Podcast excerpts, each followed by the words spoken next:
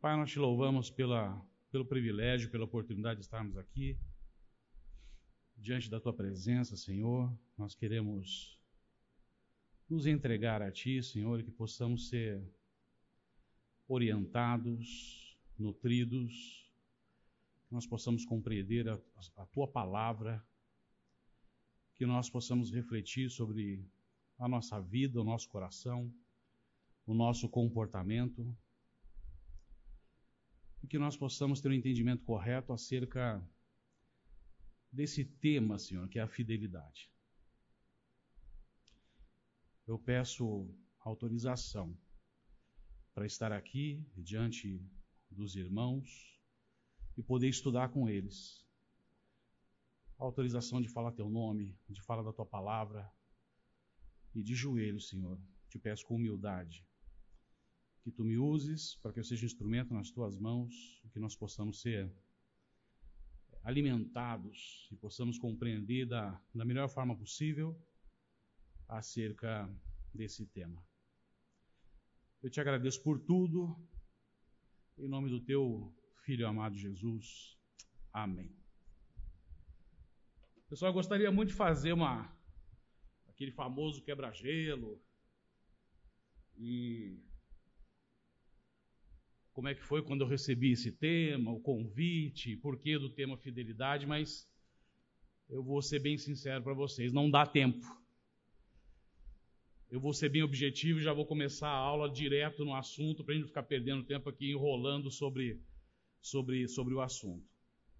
É... Qual literatura eu utilizei? Eu não usei livro nenhum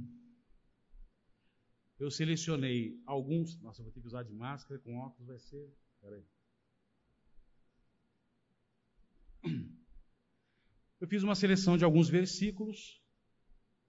E a partir desses versículos eu tentei construir uma aula com uma dinâmica, com um, um fluxo, para que nós pudéssemos compreender a importância desse tema, para que nós pudéssemos compreender a relevância e quais as implicações?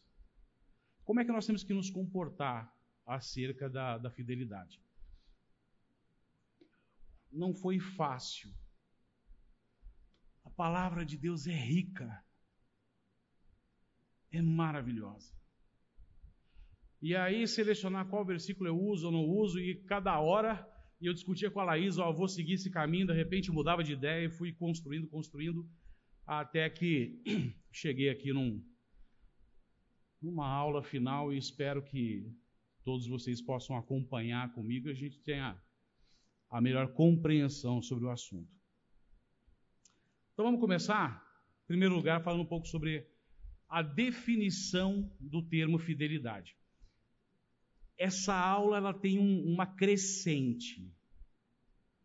Então eu vou chamar a atenção de vocês para alguns pontos que eu queria que vocês guardassem, porque nós vamos visitar esses termos lá na frente, em alguns versículos, em alguns contextos. Então eu preciso que vocês guardem isso, tá? No Antigo Testamento, a, a tradução para o termo hebraico, eu não, só, não sei dizer se o correto de falar é muná, munar, munar, mas esse termo hebraico significa certeza, guardem isso. Firmeza, segurança, fiel. Inclusive em Abacuque 2,4 nós vamos ver esse termo sendo utilizado com respeito à fidelidade, a ser fiel estabilidade, verdade ou fidelidade. Certeza, firmeza, estabilidade e verdade são termos que nós vamos visitar ao longo desse estudo. Consultando o dicionário, nós encontramos que fidelidade é o termo de origem do latim fidelis, que significa está relacionado à pessoa que tem uma atitude de ser fiel. É, é impressionante o dicionário, né? Honestidade, atitude de quem é honesto. Fidelidade, atitude de quem é fiel. Mas mais para frente, nós vemos aqui de quem tem compromisso. E essa é a parte que nos toca. É uma característica daquele que é fiel, confiável, honesto e verdadeiro. Olha como é que bate muito com o que a gente vê lá do hebraico. Constância nas afeições e nos compromissos assumidos. Constância de atitudes ou de hábitos. No dicionário existem outras definições relacionado a relacionamento conjugal e a fidelidade, relacionado a equipamentos em que você utiliza e a função deles é avaliar a fidelidade de algo, ou de um peso, ou de um som, seja lá o que for, ou de equipamentos utilizados para que você possa mensurar a fidelidade de algum recurso. Estamos trabalhando com a palavra fidelidade. E veja que, envolvendo esse termo, eu tenho uma série de conceitos que eu tenho que correlacionar e considerar. Vamos expandir isso aqui um pouquinho mais?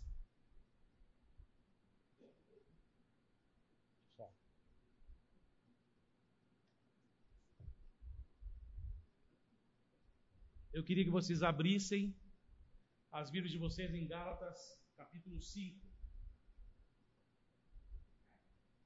É.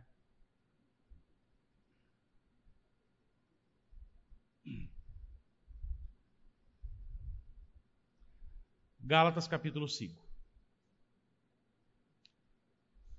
Quando nós lemos Gálatas capítulo 5, a partir do não está aqui, mas a partir do versículo 16, nós vemos uma argumentação falando acerca sobre a luta da carne contra o espírito. Logo em seguida, a Bíblia vai nos apresentar quais são as obras da carne. Não é nosso contexto agora, mas imoralidade sexual, inveja, raiva, é, dissensões, porfirias e assim por diante. Mas o foco do nosso estudo aqui são os versículos 22 e 23, onde nós lemos, presta atenção, o fruto do Espírito é.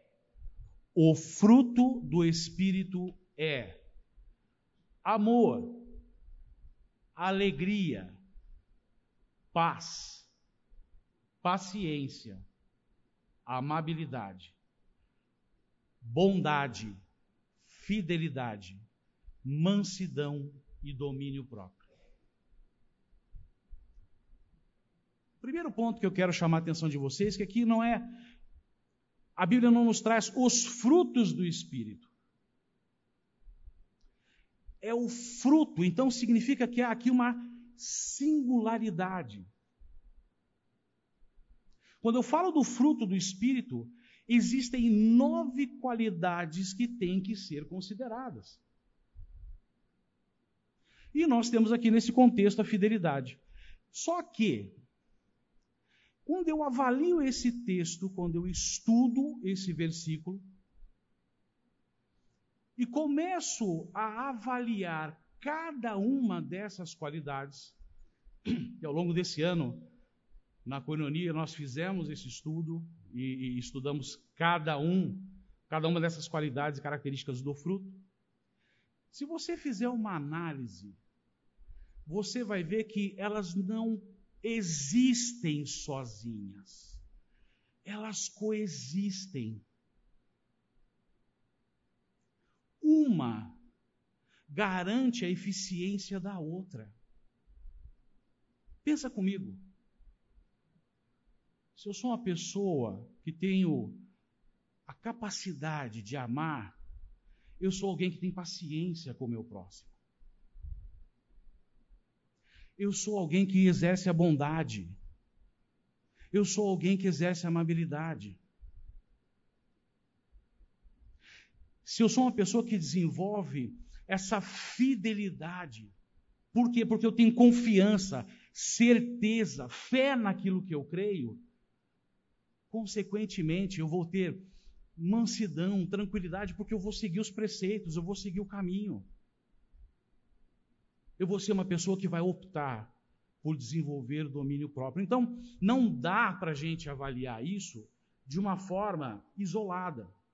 E eu não tinha como entrar no contexto de fidelidade sem abranger todos esses temas.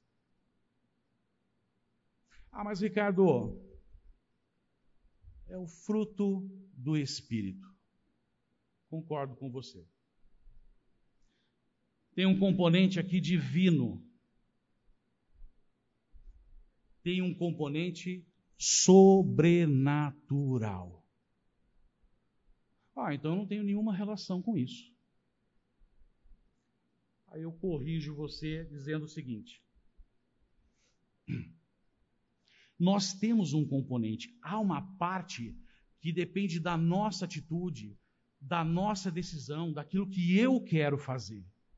Porque senão nós também não encontraríamos na Bíblia textos que nos dizem que nós podemos apagar o espírito, que nós podemos entristecer o espírito. E se eu consigo fazer isso, de alguma forma eu posso deixar de usufruir dessas qualidades que divinamente o Espírito Santo nos capacita a exercer e vivenciar.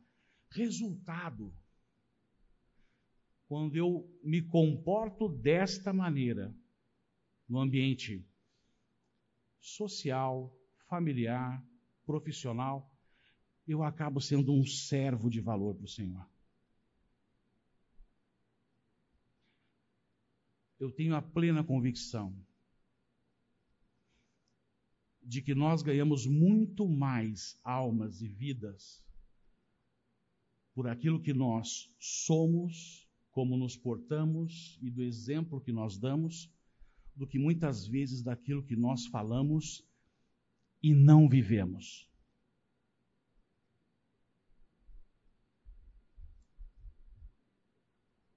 Se eu quero então compreender isso da forma correta, eu vou buscar na palavra de Deus exemplos.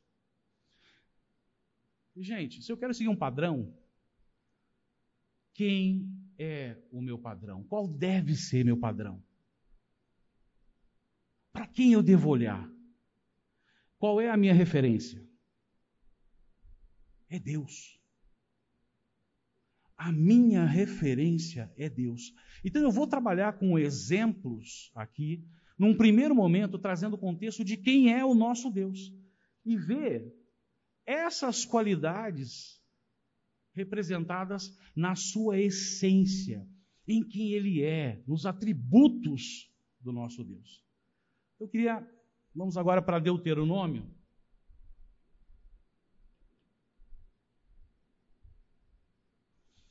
capítulo 7, versículo 9.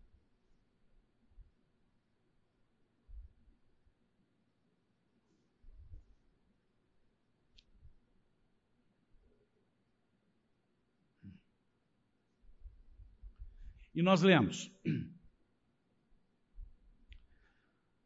Saibam, portanto, que o Senhor, o seu Deus, é Deus. Olha que interessante, eu destaquei ali. Não é engraçado isso? Saibam, portanto, que o Senhor, o seu Deus, é Deus.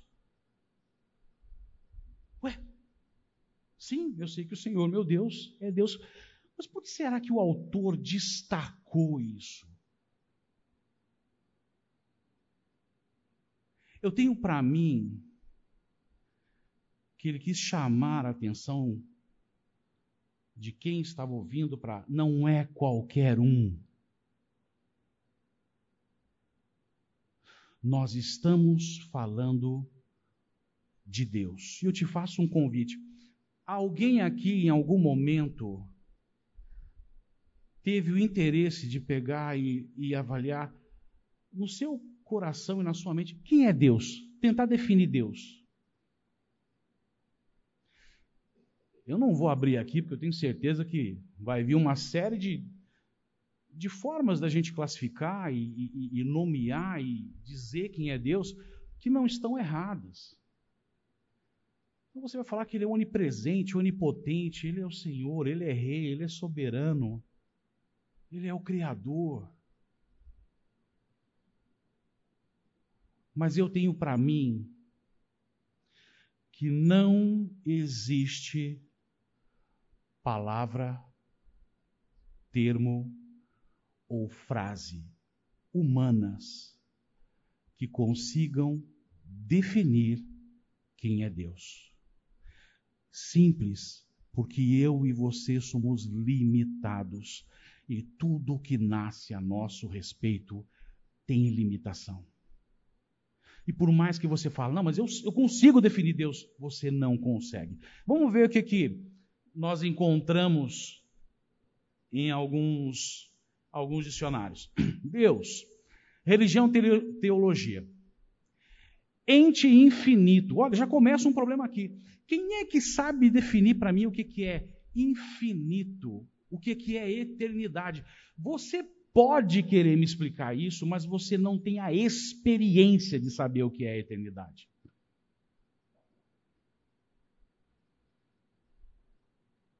A não ser que seja só eu, mas você nunca parou para pensar, puxa vida, eu vou viver eternamente com Deus e a tua cabeça buga, porque você fala assim, o que é eterno? E você está acostumado a ter tanto probleminha aqui, você fala assim, meu Deus, vai ser um mar de rosas, tudo bom, ao lado do Senhor, eternidade.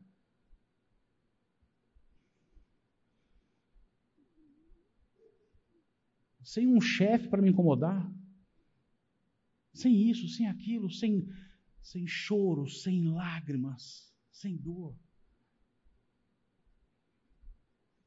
Agora sim, sobrenatural, sobrenatural. E nós temos vários exemplos na palavra de Deus que mostram quando ele agiu de uma forma sobrenatural. Agora, o que eu gosto disso aqui, existente por si só, isso me remete a quando Deus virou para Moisés e falou assim: viu, diga para eles que eu sou. Eu sou uma definição que, ainda que a gente também não consiga compreender plenamente, é a mais correta. Eu sou. Não interessa. Eu sou autoexistente. Eu sou atemporal.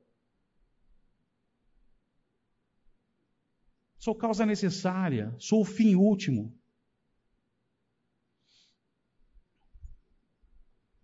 E nós temos aqui alguns outros significados falando que é o ser que está acima de todas as coisas o Criador do universo, ser absoluto, incontestável e perfeito. Sim, ele é perfeito. Ah, mas Ricardo, então você diz que nós temos que olhar para Deus e sermos imitadores de Deus, sermos imitadores de Cristo. Nós temos essa orientação, sim. Ah, mas eu não sou perfeito. Sim, nós não somos perfeitos. Mas nós temos que buscar viver essa vida de perfeição. A orientação de Deus é: sede santos, porque eu sou santo. Nas religiões monoteístas, uma só divindade suprema, o ser que criou o universo e todas as coisas que nele existem. Vamos para frente então. Falando ainda de Deus como um exemplo para nossas vidas. Ele é a rocha, as suas obras são perfeitas. Então, quando Moisés falou assim: olha, ele é Deus, é Deus, ele está trazendo um currículo. Ele é perfeito. E todos os seus caminhos são justos. Por que, que eu trouxe esse versículo? Porque logo em seguida nós lemos: é Deus fiel. Portanto, a fidelidade de Deus também traz consigo uma série de outras características. Ele é perfeito. Ele age com justiça. Ele não comete erros. Justo e reto ele é. Tenho que me espelhar nisso? Tenho. Tenho exemplos na palavra. Olha, gosto muito de Jó. E olha que interessante. Jó capítulo 1, versículo 1. Na terra de Uz vivia um homem chamado Jó. Era homem íntegro e justo. Em Deuteronômio nós lemos que Deus é justo e reto. Mas não diz que ele era perfeito. Não diz que ele não tinha pecado.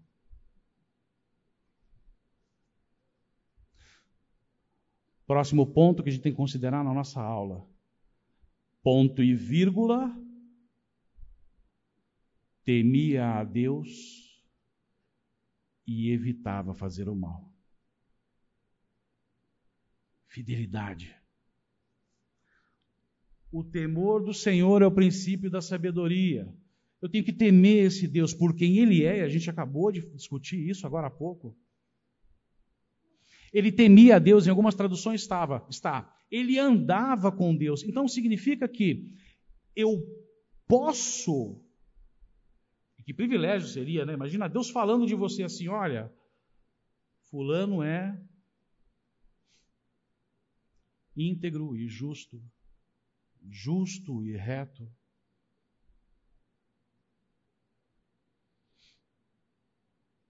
Portanto, eu tenho que andar com Deus, eu tenho que desenvolver comunhão, a gente vai discutir isso mais para frente. E é nesse relacionamento em que eu estou capacitado a evitar fazer o mal.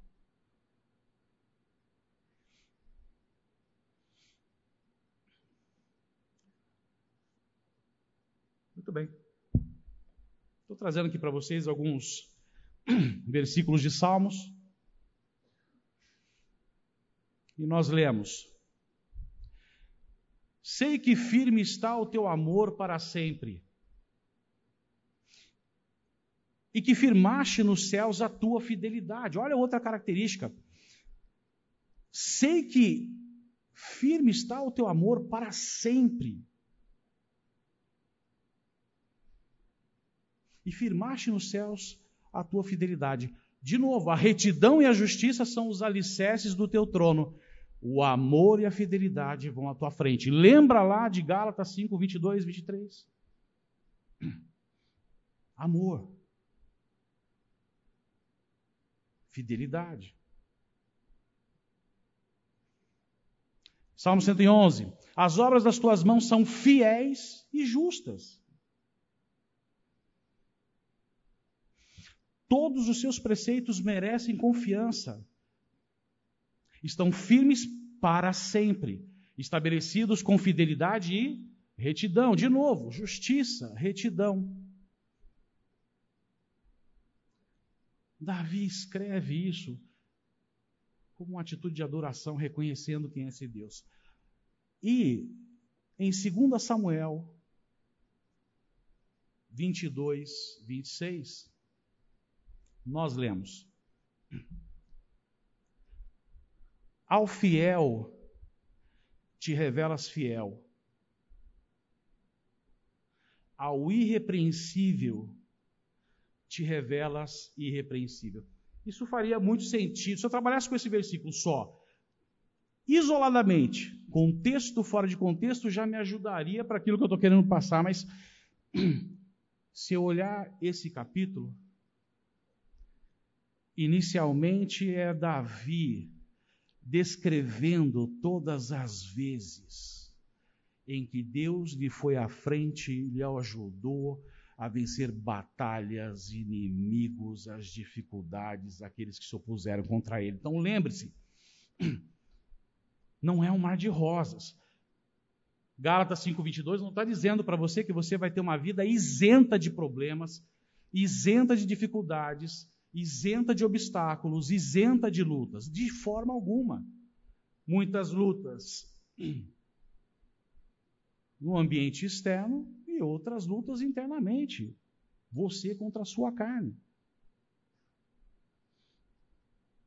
Depois, a partir do versículo 19 em diante, antes de chegar no versículo 26, Davi traz a seguinte conotação: de que ele conseguiu experimentar a bondade, a fidelidade de Deus, porque ele foi fiel, porque ele obedeceu. Então, aquilo que nós podemos ler em Deuteronômio 28, versículos de 1 a 14, onde Moisés disserta lá quais são as bênçãos das quais você pode usufruir, uma vez que você coloque no seu coração que Deus é o único Deus, de que você tem que obedecer, seguir piamente, obedecer todos os decretos, e ele descreve depois, até o versículo 14, tudo aquilo que poderá vir de bênçãos na sua vida. Davi, nesse versículo, em 2 Samuel 22, 26, quando ele diz isso, ele está confirmando.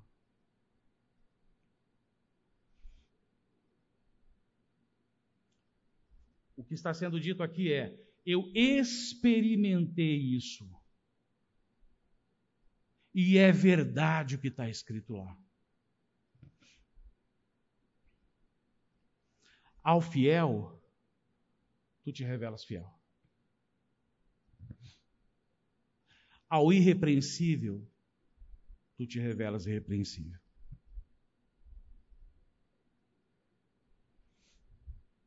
Tudo bem até aqui? Qual é o componente que nós temos aqui que pode atrapalhar? O componente eu e você.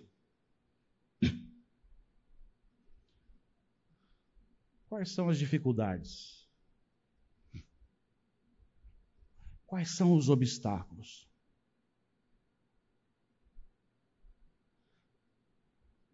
Você foi salvo. Você foi escolhido por Deus. No meio de tantos. Não foi você que aceitou. No meio de tantos, Ele te escolheu, Ele te separou. É um privilégio. A partir desse momento, Ele te fez santo. Não porque você seja santo, mas porque ele considera o termo tal qual ele significa, santo, separado, ele separou você para ele. E é em função disso que eu deveria ter o compromisso de seguir a minha vida em santidade. E isso vai ser sempre, degrau a degrau, degrau a degrau. É uma constante.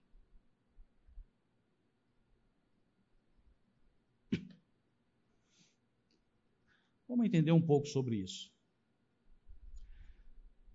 1 Coríntios capítulo 1, versículo 9 nos diz: Fiel é Deus, o qual os chamou à comunhão com seu Filho Jesus Cristo, nosso Senhor. Fiel é Deus. Por tudo aquilo que Ele fez em nossas vidas, por tudo aquilo que Ele representa, ele nos chama a ter uma vida de intimidade, de comunhão com Jesus Cristo. Infelizmente, nesse caminho e entre esse chamado, tem a nossa carne, tem o nosso coração, tem o pecado, tem os nossos desejos. Mas a palavra trata isso também e nos, nos orienta da seguinte maneira. Também em 1 Coríntios, capítulo 10, versículo 13, nós lemos: Não sobreveio a vocês tentação que não fosse comum aos homens. Então, para com isso. Ah, mas você não me conhece. Os meus hormônios, o meu desejo, a minha criação, o ambiente que eu convivo, o que eu sou. o resultado da minha vida. Nenhuma tentação que pode existir na sua vida, que possa ocorrer na sua vida, é diferente daquela que todos nós enfrentamos.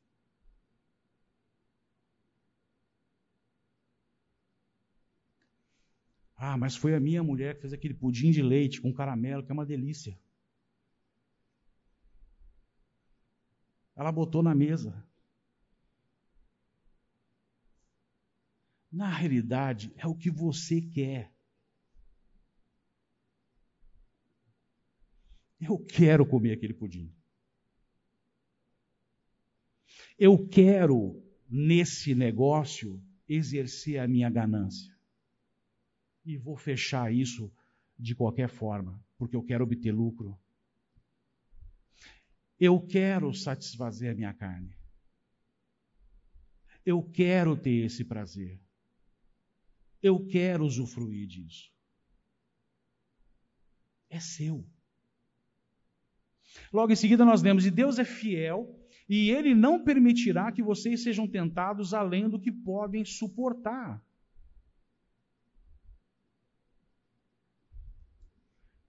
Nós não estamos falando de qualquer Deus, mas nós estamos falando de um Deus que deu o seu filho.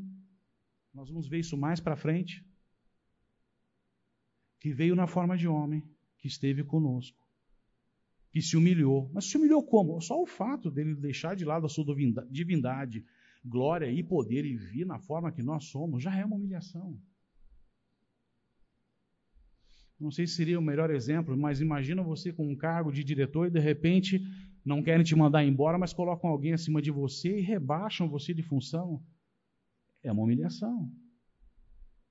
Você não tem mais aquele poder, você não exerce mais aquela autoridade. Talvez você entre numa vala comum.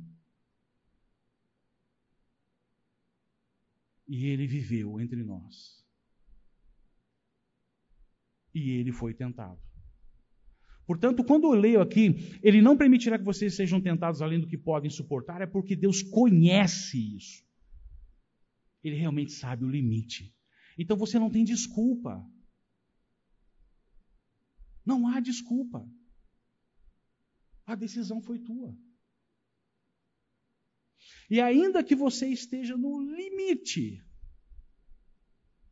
o versículo ainda diz: Mas quando forem tentados, ele mesmo providenciará um escape para que possam suportar. A pergunta é: você pede?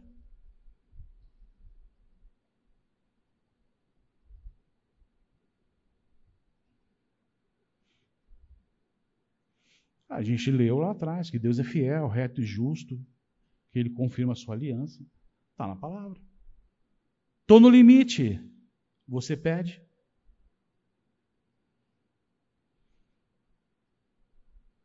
Senhor, eu vou dar a colherada naquele pudim.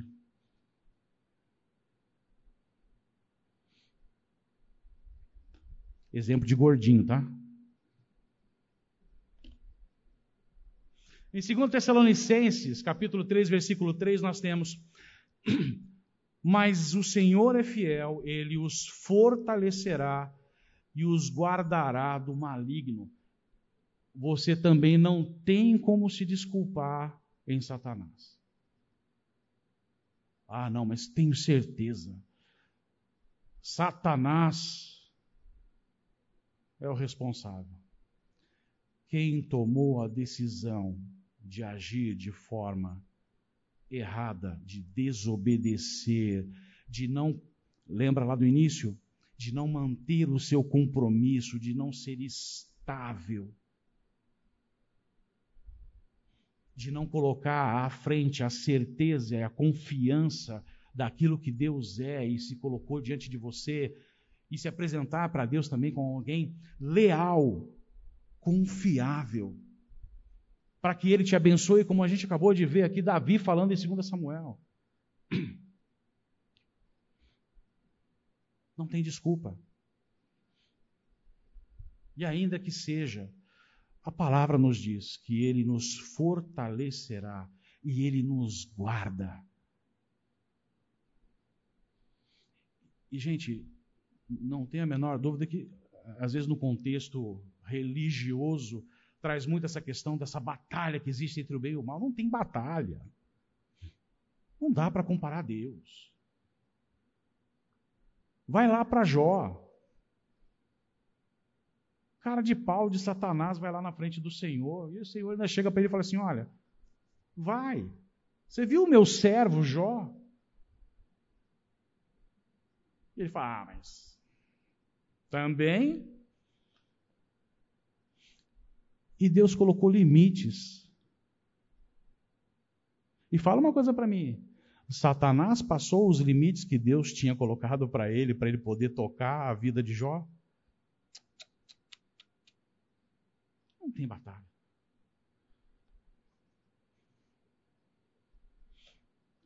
Como eu falei, exemplo, Hebreus capítulo 2, versículos de 16 a 18.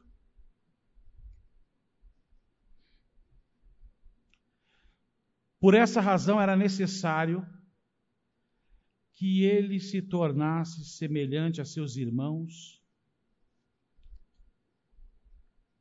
em todos os aspectos, para se tornar sumo sacerdote, misericordioso e fiel, com relação a Deus Pois é claro que não é a anjos que ele ajuda, mas aos descendentes de Abraão. Então, tudo que a gente viu agora há pouco está confirmado. Cristo está ao nosso lado, caminhando conosco. Ele nos guarda, ele nos ajuda, ele nos defende. Porque, tendo em vista o que ele mesmo sofreu quando tentado, e não não diminua o que Cristo viveu enquanto esteve aqui. E não considere que as únicas tentações que ele passou foram somente aquelas que estão descritas na Bíblia. Na forma de homem, ele experimentou todo tipo de dor, tentação, provação ele sentiu fome, ele viu o que é ser desprezado, ele foi humilhado, ele foi injustiçado, ele foi acusado. Ele teve pessoas que o seguiram com um coração verdadeiro, em verdade e em espírito. Ele teve pessoas que o seguiram somente para poder o destruir. Ele teve pessoas que o seguiram somente por interesse. Viu? É diferente da tua vida.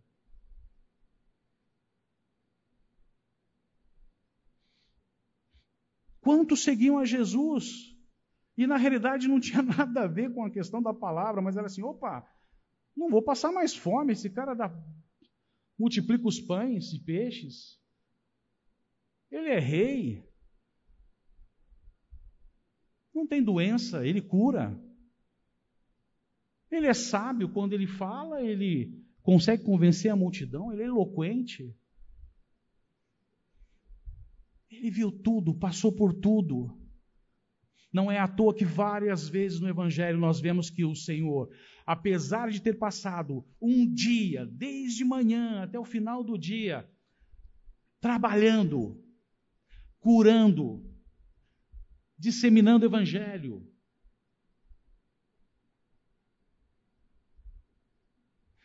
expulsando demônios. Ainda chegava um certo horário, ele parava, se isolava e separava um tempo para estar em oração com Deus. Comunhão, a gente viu no início aqui, comunhão. Quer exemplo? Ele é exemplo. Ele sabe o que você sente, ele sabe o que você sofre. Então não adianta olhar para ele em oração e falar assim: Tu és Deus, Tu és o filho de Deus, tu não sabes o que eu estou sentindo, tu não sabes o tamanho da minha dor. Ele sabe e ele se compadece. Mas não tire a possibilidade de que muitas vezes o sofrimento é a ferramenta que Deus usa e que permite na sua vida para que Ele te prove.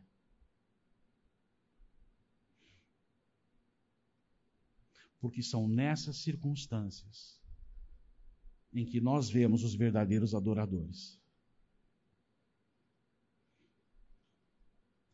Aqueles que, na hora da dor, do sofrimento, se rebelam e falam assim: se Deus não é justo. Só mais um pouquinho, já dou intervalo para vocês. Mas é nesse momento que ele vê aqueles que, ainda que estejam sofrendo, não abrem mão da sua fidelidade.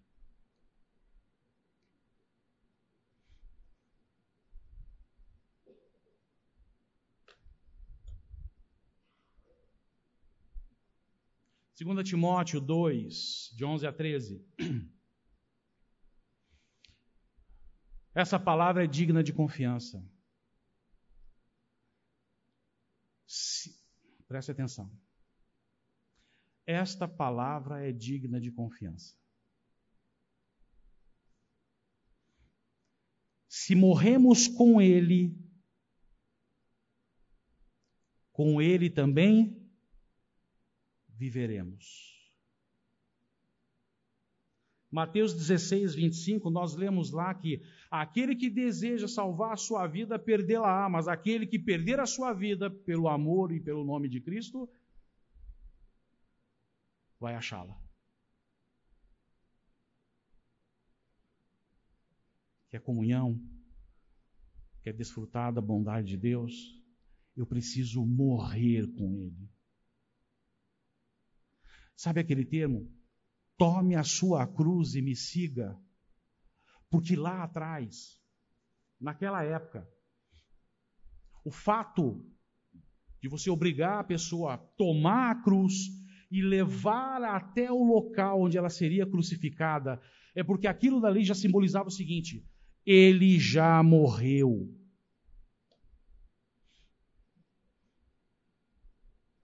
O veredito já foi dado. E era como se ele estivesse dando a prova para toda a sociedade: ó, estou vendo um homem morto caminhando.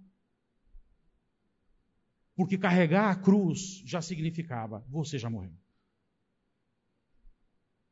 Então, quando ele fala, tome a sua cruz, é morra todo dia. Por Deus, por Ele. Para viver a plenitude de um relacionamento com o Senhor. E ele continua: se perseveramos com Ele, também reinaremos.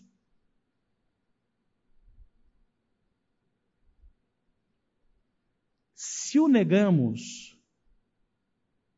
ele também nos negará.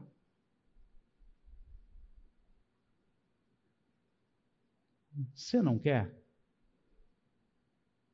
Tá bom. Ah, não, mas Deus é amor. Deus é justo.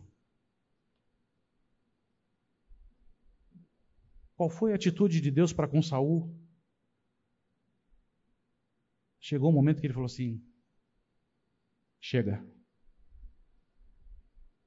tirou o espírito de Saul. Não falava mais com ele nem por Urim, nem por Tumim, nem por profetas, nem em sonhos, em mais nada.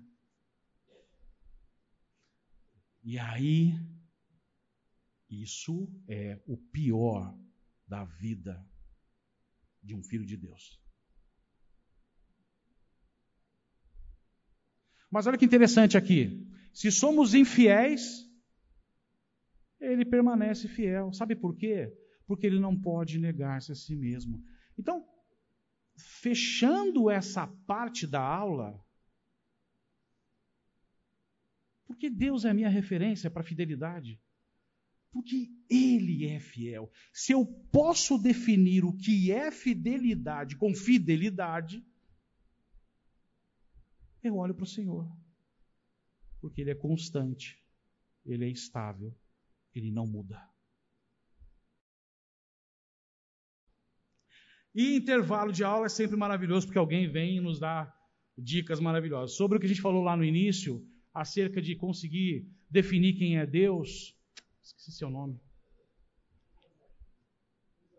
O Luiz Américo trouxe um versículo aqui que está em Eclesiastes capítulo 3, versículo 11, que é fantástico. com relação à questão da eternidade. E, no entanto, Deus fez tudo apropriado para seu devido tempo. Ele colocou um senso de eternidade no coração humano. Lembra que eu falei que nós não sabemos definir o que é eternidade? Mas mesmo assim, ninguém é capaz de entender toda a obra de Deus do começo ao fim. Obrigado. Fechou com chave de ouro aquele versículo, já uso para a próxima aula. Outra ajuda ele me falou para trazer na próxima aula aqui um durex para não ficar embaçando meu óculos.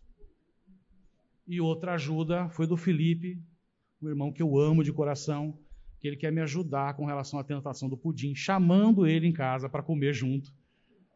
Está convidado quando a Laís fizer. Eu te chamo. E a gente come junto e oramos junto e enfrentamos essa batalha. Vamos seguir.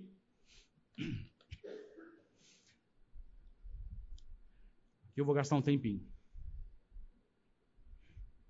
Hebreus 3, versículos de 2 a 6. Oh, meu Deus.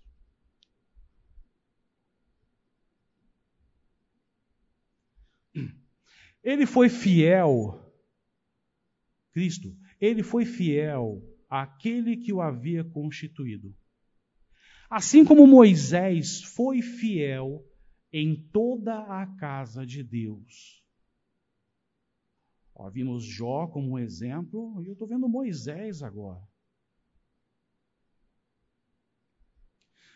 Moisés foi, um, foi fiel como servo. Nós somos chamados à fidelidade para sermos servos. O servo não tem autonomia sobre a sua própria vida. O servo não define aonde ele vai estar ou o que ele vai fazer. O servo depende completamente do cuidado do Senhor. O servo é o escravo. O servo entregou a sua vida plenamente a alguém que tem a sua, tem a propriedade, tem a carta, que te resgatou, que comprou por preço. Cristo nos comprou por preço. E um preço que ninguém poderia pagar. Ninguém. Dando testemunho do que havia, do que haveria de ser dito no futuro.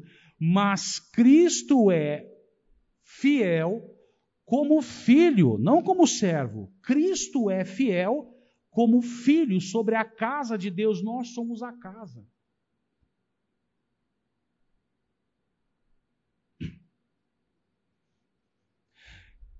Está aqui. E essa casa somos nós. Olha que interessante isso aqui. Se é que nos apegamos firmemente à confiança e à esperança da qual nos gloriamos. Eu posso falar muito isso, mas eu me apego firmemente. Lembra lá atrás? Firmeza, certeza, constância. Eu me apego firmemente a, a essa esperança da qual eu me glorio.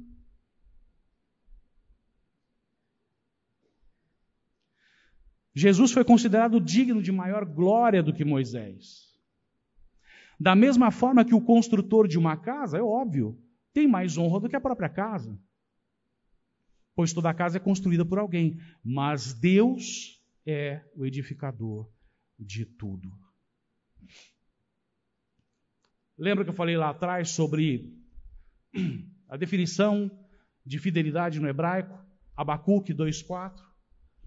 Eu trouxe para vocês aqui três versões diferentes. Olha que interessante. Escreva: O ímpio está envaidecido.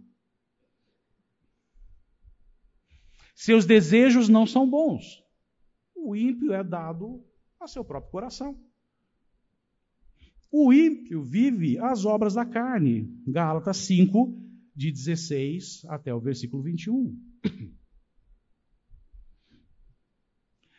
mas o justo viverá por sua fidelidade. Lembra, Jó foi considerado reto e íntegro, foi considerado justo, não porque ele era, mas porque ele temia e andava com Deus, por causa da sua fidelidade. Dade é a mesma coisa aqui, mas o justo viverá pela sua fidelidade. Emuná. Eis que a sua alma se incha, não é reta nele, mas o justo pela fé. Nós lemos lá atrás, ao invés de fidelidade, fé. Certeza e confiança na esperança da qual nós nos gloriamos. Fé. Mas o justo viverá pela fé. Outra tradução. Olhe para os arrogantes, os perversos. É óbvio. Arrogante. Deus detesta os arrogantes. Sabe por quê? Arrogante vem do latim arrogare. Arrogare é apropriar-se, tomar posse. O arrogante sabe tudo. Ele não é ensinável. Ele não ouve.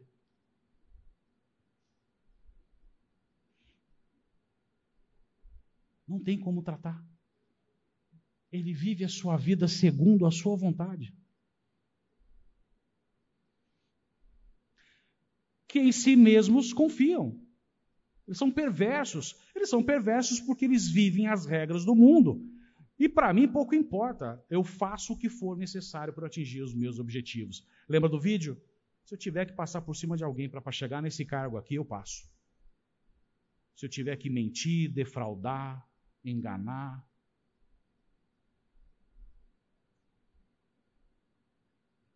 Mas o justo, porém, viverá por sua fidelidade. Ah, mas Ricardo, isso aqui é o ímpio. Não tem relação comigo. Então vamos entender ímpio. Quem é o ímpio? O ímpio é aquele que exclui Deus totalmente de todas as suas ações, decisões da sua vida. Então, o ímpio não considera Deus em nada.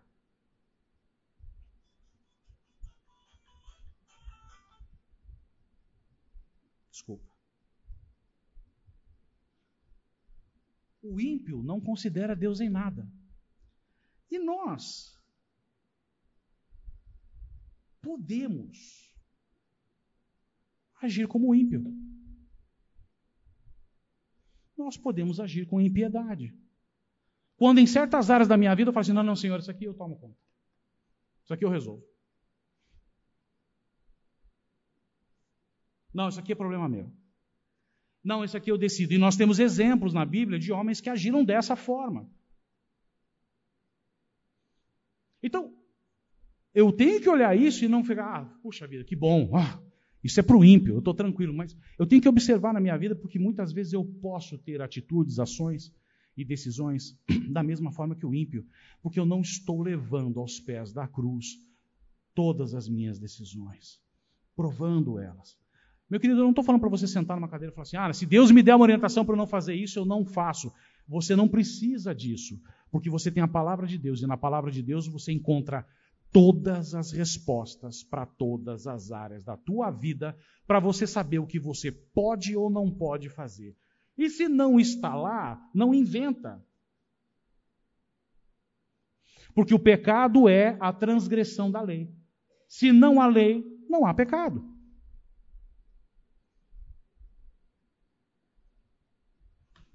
Bom, a gente já viu bastante coisa, vamos fazer um download aqui das informações.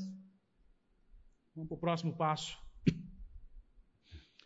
Relevância disso tudo. Três versões diferentes do mesmo versículo, Jeremias 5,3.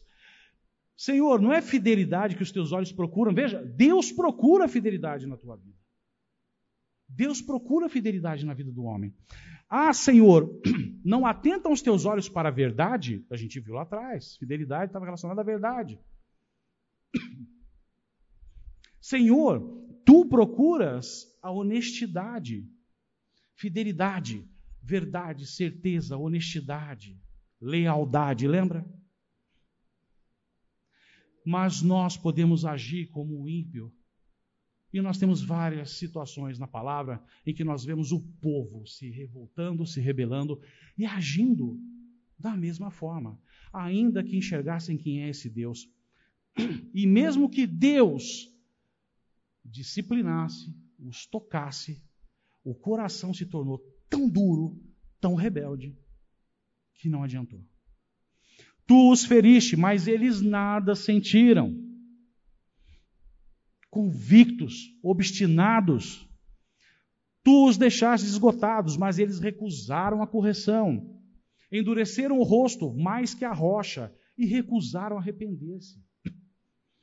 Todas as outras três versões diz a mesma coisa. Olha, ainda que tu tivesses posado a tua mão sobre a vida deles, para que eles sentissem a correção, de nada adiantou. Eles foram obstinados em agir como ímpio, foram arrogantes, foram orgulhosos e seguiram a sua vida tal qual eles achavam que deveriam seguir. Exemplo. 2 Crônicas, capítulo 16, versículo 9. Se eu pegar o versículo isolado aqui não me ajuda de nada, mas aqui é Hanani, profeta Hanani, falando para o rei Asa de Judá, pois os olhos do Senhor estão atentos sobre toda a terra, para fortalecer aqueles que lhes dedicam totalmente o coração, ele busca fidelidade. Os olhos do Senhor estão atentos sobre toda a terra. Nisso, Asa, você cometeu uma loucura. De agora em diante terá de enfrentar guerras. Para eu entender esse versículo, eu tenho que voltar no capítulo 15 de 2 Crônicas. O rei Asa de Judá, quando compreendeu como o povo estava desviado e enxergou que os altares e os postes ídolos que foram levantados para adorar falsos deuses, aquilo estava errado, ele mandou derrubar os postes ídolos. Ele definiu decretos para que o povo se voltasse para Deus. Colocou punições para quem não obedecesse.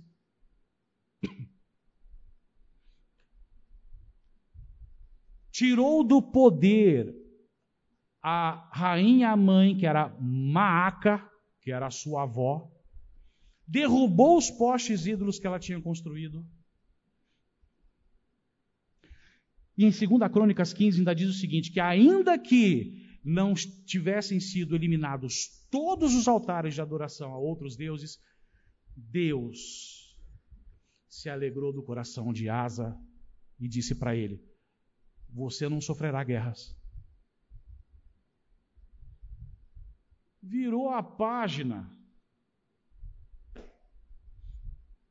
Aí vem Asa, rei de Judá. Tem Baasa. Os nomes da Bíblia ajudam bastante, né? Rei de Israel. Não tem batalha. O que que Baasa fez?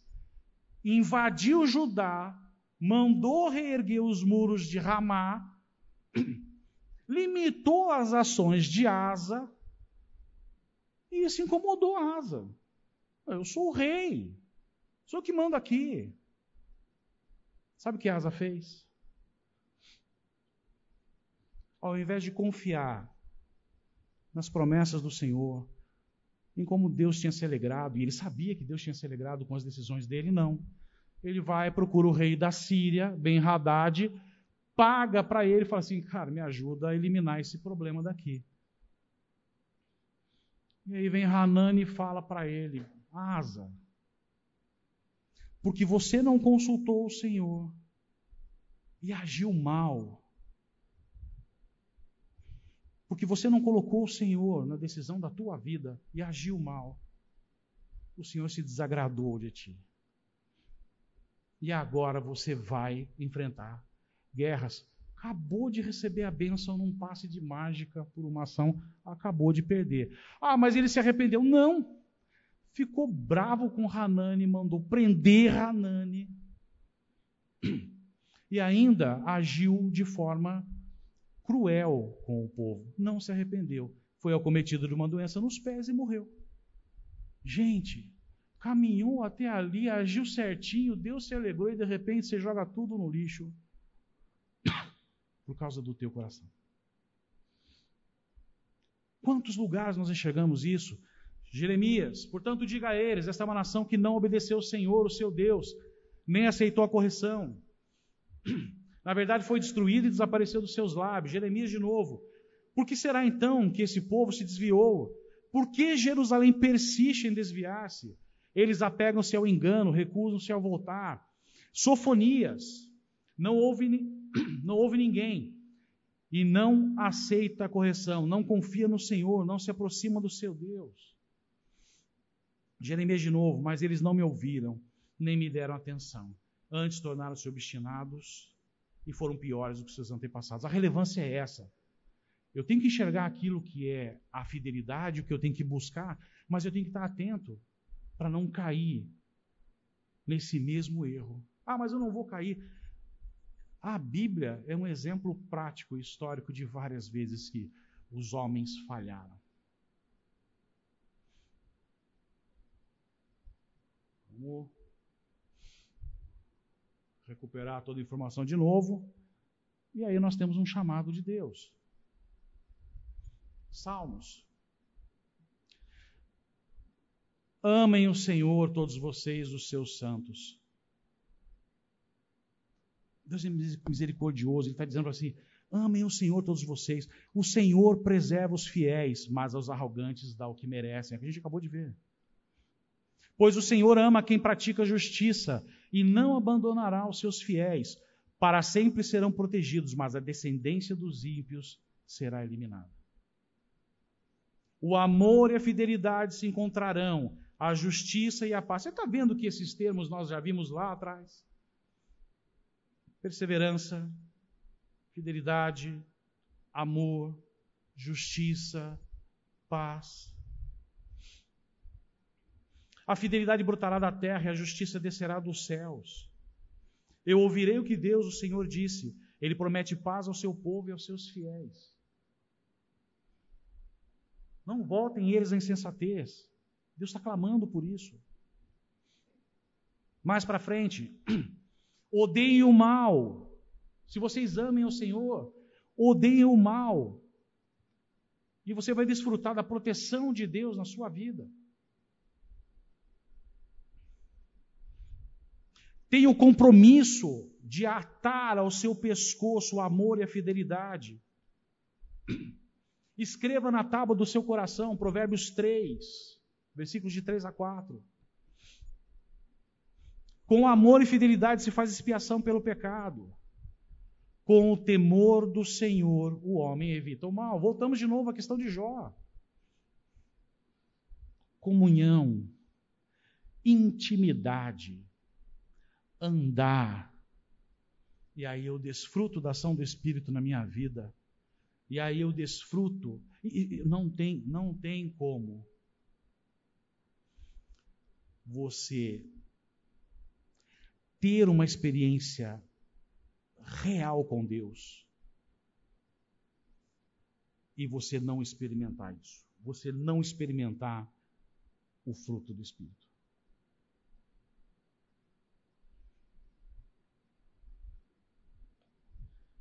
E aqui um chamado. Porque às vezes nessa condição de querer ser santo, ser santo certinho, Aí a gente começa a criar regras, diretrizes, pontos, ou alguns sistemas, não faço isso, não faço aquilo. Olha que em Mateus nós lemos: Ai de vocês, mestres da lei, fariseus hipócritas. Vocês até obedecem, vocês dão o dízimo da hortelã, do endro, do cominho, mas têm negligenciado o preceito mais importante da lei, a justiça a misericórdia. Tenha por misericórdia amor, amabilidade, bondade, longanimidade, fidelidade. E a fidelidade. Eu não quero dízimo, eu não quero mãos para o céu, eu não quero sacrifício, eu quero um coração verdadeiro me adorando. O que nós lemos em Isaías. Vocês devem praticar essas coisas sem omitir aquelas. Engraçado, vocês coam um mosquito, mas engolem um camelo.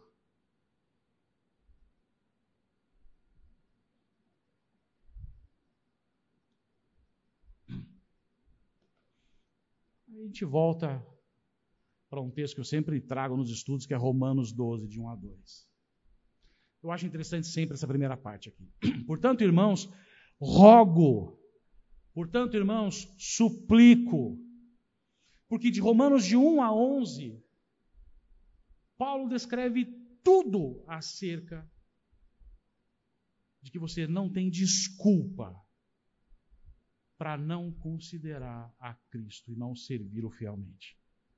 E quando chega no capítulo 12, ele fala assim: viu, baseado em tudo isso, baseado em quem Cristo é, nas suas misericórdias, no que ele fez na sua vida, de que você não é indesculpável, de que você tem uma luta contra o pecado, Romanos 7, de que ele é Deus, ele faz o que quer, da forma como ele quer. Se ofereçam como sacrifício vivo, santo e agradável a Deus, que é o culto racional de vocês, transformando-se pela renovação da vossa mente, morrer para Cristo, para que sejamos capazes de experimentar a boa, agradável e perfeita vontade de Deus.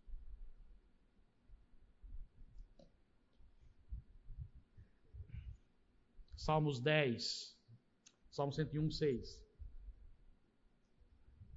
Meus olhos aprovam os fiéis da terra, e eles habitarão comigo. Somente quem tem vida íntegra me servirá.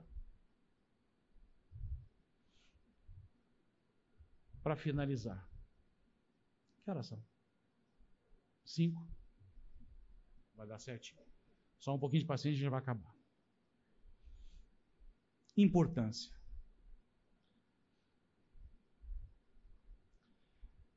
Eu trago aqui para vocês um mapa. Na realidade, eu teria que tirar aqui esse. Bom, deixa. Um mapa apresentando para a gente os países que sofrem com as violações da liberdade religiosa. Em vermelho são países que têm perseguição, em amarelo são países, não consigo enxergar aqui, que sofrem discriminação, e em cinza escuro são países que isso não está classificado ainda. Por que esse tema é tão importante? Eu tenho para mim que esse tema é importante para as nossas vidas, para o momento que nós vivemos, não que no passado era melhor, Nós vivemos num país que, graças a Deus, disse que nós temos liberdade religiosa. Mas vai você expressar a sua opinião sobre certos assuntos nas redes sociais? E você vai ver que a coisa não é bem assim.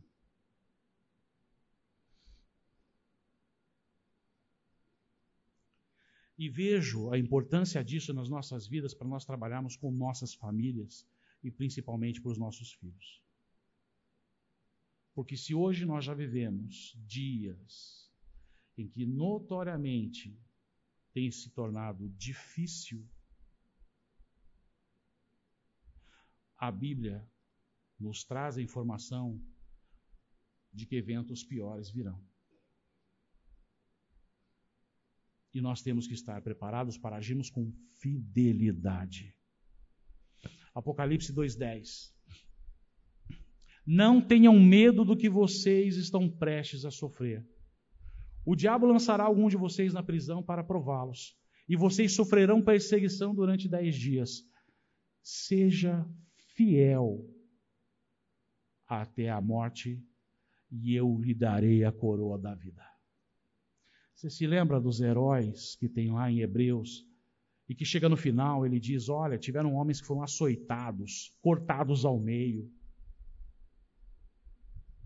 pelo nome de Cristo, homens que o mundo não era digno de tê-los. Homens fiéis. Nós temos que desenvolver isso em nossas vidas. Para que, quando esses eventos ocorrerem, a gente não sabe quando vai ocorrer, nós sejamos firmes. Apocalipse 14, de 11 a 12. E a fumaça do tormento de tais pessoas sobe para todo sempre. Eu não quero estar aqui.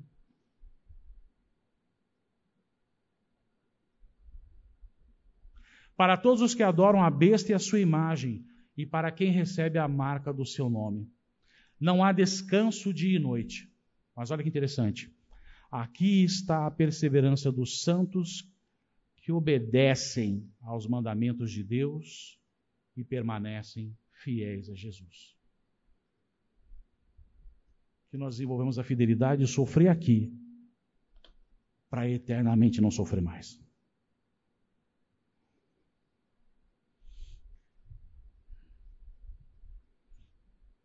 E para finalizar, Apocalipse 17, versículo 14. Guerrearão contra o cordeiro, mas o cordeiro os vencerá. Pois é o Senhor dos senhores e o Rei dos reis. E vencerão com ele os seus chamados, escolhidos e fiéis. Amém? Pessoal, obrigado pelo tempo de vocês. Acho que deu tempo aí, né? Vamos orar? Quem precisar pegar as crianças pode sair. Exaltado seja o teu nome, louvado seja o teu nome. Aceite de joelhos a nossa adoração por quem tu és. Fortalece os nossos pés. Não nos deixa desviar nem para a direita nem para a esquerda. E que isso aqui não seja apenas um estudo e palavras ditas, mas que esteja alicerçado em nossos corações. Nos ajuda, Senhor, a desfrutar do fruto do Espírito. Que não sejamos vacilantes, que sejamos constantes e estáveis. Que haja firmeza, certeza, confiança, honestidade, lealdade, compromisso para com os teus mandamentos e com os teus decretos. Implanta isso em nossos corações, Senhor. Que da nossa parte nós possamos buscar maior intimidade e comunhão contigo para que possamos receber, por graça e misericórdia, do teu poder que nos capacita a viver essa vida com integridade. Obrigado por tudo, em nome do teu filho amado Jesus. Amém.